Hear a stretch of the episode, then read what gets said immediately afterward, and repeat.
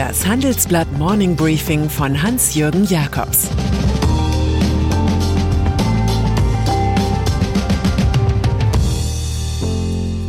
Guten Morgen allerseits. Heute ist Mittwoch, der 20. April. Und das sind unsere Themen.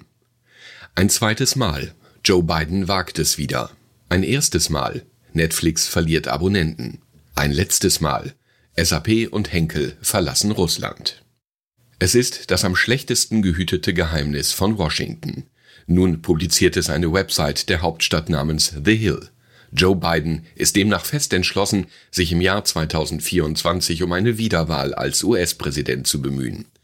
Das habe er auch Ex-Regierungschef Barack Obama wissen lassen, der ihn Anfang des Monats im Weißen Haus besucht hat. Biden war bei der Amtseinführung bereits 78, so alt wie kein amerikanischer Präsident vor ihm. Angesichts der hohen Inflation, der Pandemie und des Ukraine-Kriegs sind seine Umfragewerte stark gesunken. Joe Biden will es aber scheinbar trotzdem wissen. Er sei der Einzige, der gegen Donald Trump, 75 Jahre alt, gewinnen könne, glaubt der Politiker der Demokratischen Partei.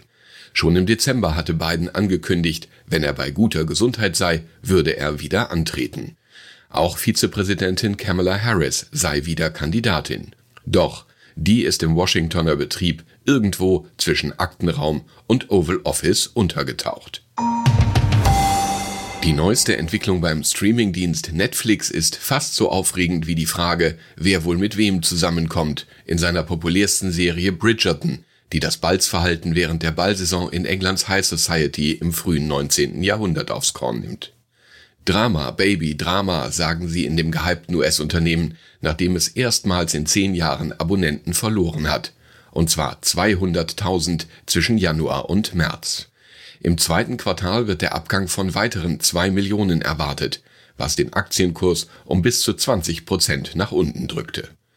Netflix moniert, dass sich zusätzlich zu den 222 Millionen zahlenden Haushalten weitere 100 Millionen gratis ein Netflix-Konto teilen.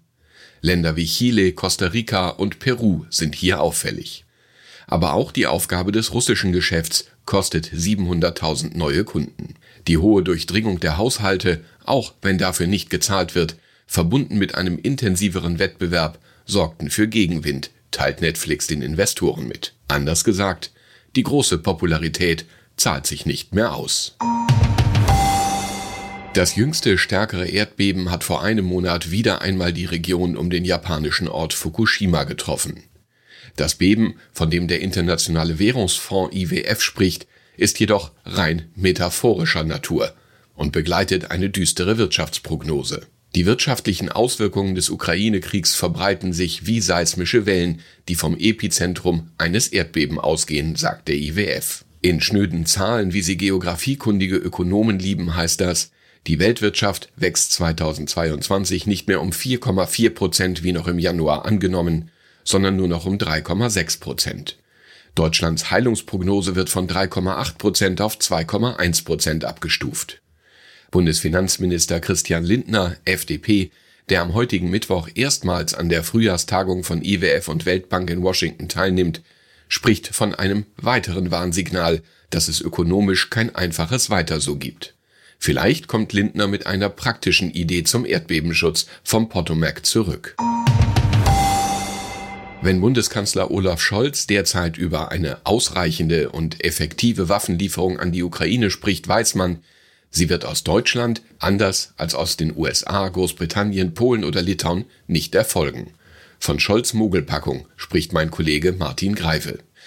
Als der Sozialdemokrat noch in seiner alten Funktion als Bundesfinanzminister über seinen größten Erfolg redete, die globale Mindestbesteuerung von Unternehmen mit wenigstens 15 Prozent, sah er einen historischen Erfolg. Doch auch hier entwickeln sich die Dinge anders als gedacht. Die Reform soll nicht mehr schon 2023, sondern erst 2024 greifen. Die US-Regierung bekommt womöglich einen Teil der Reform nicht durch den Kongress, was in Europa den Elan einiger Staaten abschwächt, die Ideen umzusetzen. Vor allem die Besteuerung der großen Digitalkonzerne, auf die Scholz einst nebenbei auch zielte, wird in Washington kritisch gesehen. Vor den Kongresswahlen im November will hier niemand mehr etwas riskieren. Polen hat bereits bei einem Treffen der EU-Finanzminister Anfang April die ganze Sache blockiert. Gut möglich, dass Großbritannien und Frankreich im Herbst nationale Digitalsteuern einführen, wovon im zahmen Deutschland nichts zu hören ist. Leidtragende sind die Schwellenländer, denen ein größerer Anteil am globalen Steuerkuchen in Aussicht gestellt worden war. Ist das Scholz nächstes Luftloch? Versprechen binden nur diejenigen, die daran glauben, verkündete der frühere französische Staatspräsident Jacques Chirac. Multiaufsichtsrat Sigmar Gabriel, einst Bundesaußenminister und SPD-Chef, hat in der Betrachtung des Ukraine-Kriegs zunächst belehrt und dann bereut. Nach dem geplatzten Besuch von Bundespräsident Frank-Walter Steinmeier in Kiew hatte er den Parteifreund in Schutz genommen. Gemeinsam mit Ex-Kanzlerin Angela Merkel habe er mehr als alle anderen in Europa dafür getan, die Ukraine zu unterstützen, so Gabriel im Spiegel. Alles andere sei wahrheitswidrig und bösartig. Ukraines Botschafter in Berlin, Andriy Melnik, ein lebhafter Steinmeier-Kritiker, hielt dagegen. Bösartig sei vor allem die jahrelange Putin-freundliche Politik von Gabriel und seinen SPD-Kumpanen gewesen. Die Aufarbeitung kommt noch. Shame on you. Nur wenige Stunden später räumte Ex-Vizekanzler Gabriel tatsächlich Versäumnisse der früheren Bundesregierung im Zusammenhang mit der Gaspipeline Nord Stream 2 ein. Es war ein Fehler, bei den Einwänden gegenüber Nord Stream 2 nicht auf die Osteuropäer zu hören. Das war auch mein Fehler, sagte er gegenüber der Welt. Mal sehen, ob das schon die ganze Aufarbeitung war. Die vielen Tücken des Rückzugs aus Russland beschreibt unser Report im Unternehmensressort. Aktuell verkündete der Konsumgüterkonzern Henkel das Aus in dem eurasischen Kriegsland. Kein anderer DAX-Konzern war hier so stark aktiv gewesen. Und SAP verkündete gestern, nach dem Neugeschäft nun auch das Business mit den Bestandskunden auslaufen zu lassen. Der Beratungsbedarf ist in solchen Fällen sehr hoch. Die Abwicklung dürfte 10 bis 12 Monate dauern.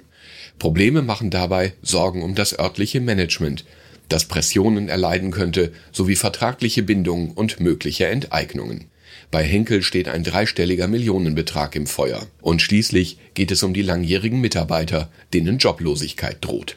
Die Problemlösung beim Nahrungsmittelhersteller Oetker sieht so aus, dass das russische Werk jüngst an die Mitarbeiter veräußert wurde. Aus Sorgen ums Personal hat dagegen Continental die Reifenproduktion im Werk Kaluga südwestlich von Moskau wieder anlaufen lassen.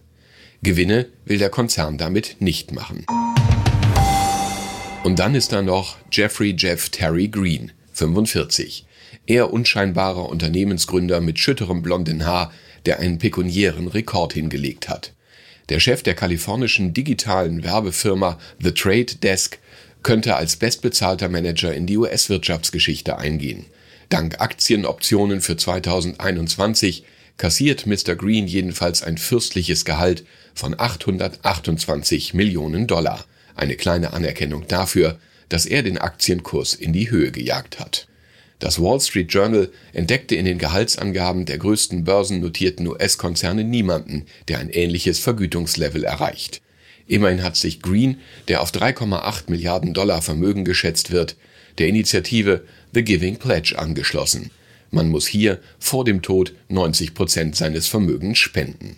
Erfolg haben heißt geben, immer wieder geben, man kann nicht verhindern, dass es wieder zurückkommt, kommentiert der Schweizer Handelsunternehmer Gottlieb Duttweiler. Ich wünsche Ihnen einen erfolgreichen Tag.